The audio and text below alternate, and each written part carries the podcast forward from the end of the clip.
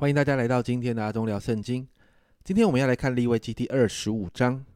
在今天这段经文里面，我们看到有两个主题的讨论。第一个是安息年，再来是喜年。让我们来看看神在这两个主题的里面要对我们说什么。首先，在二十五章的一到七节提到关于安息年哦，在第四节这里说，第七年地要守完全安息的安息年，就是向耶和华守安息。你们不可耕种田地，也不可修整葡萄园。这里提到第七年要向耶和华守安息年，因为土地本来就属于神的，我们能够耕作、能够工作，都是在乎神。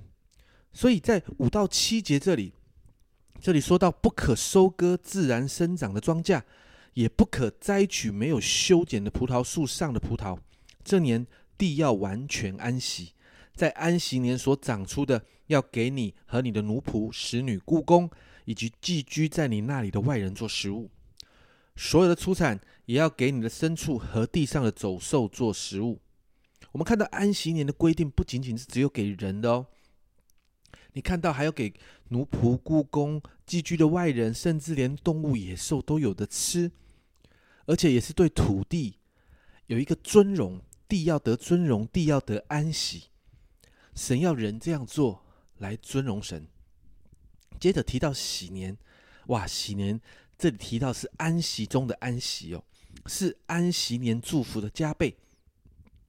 安息年圣经上提到的是圣安息，而喜年要当做是圣年，这是要百姓纪念他们在埃及地里面受到的辖制、压制，因此在喜年要宣告自由。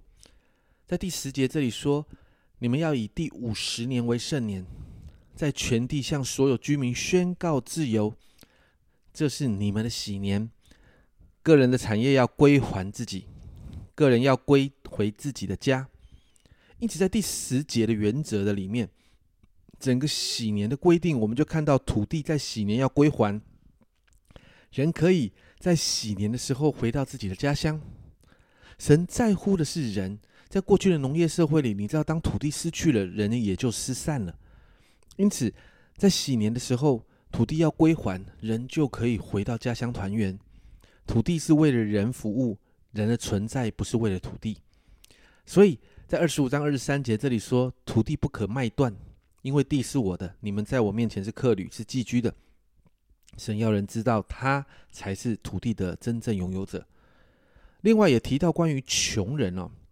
因为可能某些需要就成了奴仆的这样的状况，不论是有困难向人借钱啊，比如说在三十九到四十三节，或者外邦人成为以色列的奴仆，在四十四到四十六节，甚至以色列人成为外邦人的奴仆，在四十七到五十五节等等，在喜年都有其得自由的方式，因为喜年就是宣告自由的一年，神要百姓知道。神把他们从埃及地救出来，他们就是自由的，是属神的，不属于任何人。其实这段经文里面，我们可以有一些醒思哦。人往往在时间和金钱的运用上面最难尊荣神了。如果一个人不以神的时间还有金钱，不以神为时间跟金钱的主，他就会有很多很多的主人，会不断的应对从周围来的许多的要求，疲于奔命。所以神很清楚人的特性。特别我们在华人文化里面就是这样，所以在这些规定的里面，神特别用神机就给人恩典哦。你看到二十五节的二十五章的十八节到二十二节哦，这里说你们要遵行我的律例，谨守我的典章，遵行他们就可以在那地上安然居住，地必出产果实，你们可以吃饱，在那地安然居住。你们若说看呐，第七年我们不耕种，也不收藏农作物，我们吃什么呢？我好喜欢后面这段经文哦，这里说：“我必在第六年发令赐福你们，地就长出三年的农作物来。”哇，这真的很厉害。第八年你们要耕种，也要吃陈粮。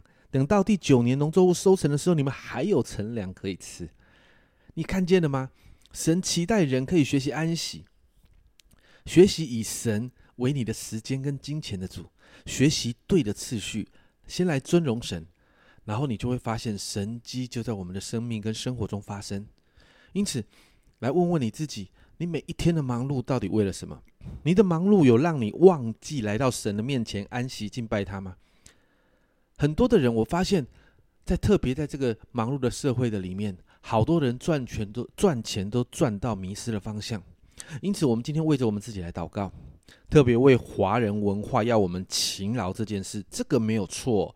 但很多人就不会休息，而且不敢休息，然后就被忙碌捆绑着，成为金钱和时间的奴隶。别忘了，神要你得自由。让我们今天来祷告，宣告喜年的安息的恩高要在我们身上，相信神的供应，找个时间好好休息。最重要的是，好好花时间来到神的面前来敬拜他，因为这是属神的法则。阿忠聊圣经，我们今天聊到这，我们明天见。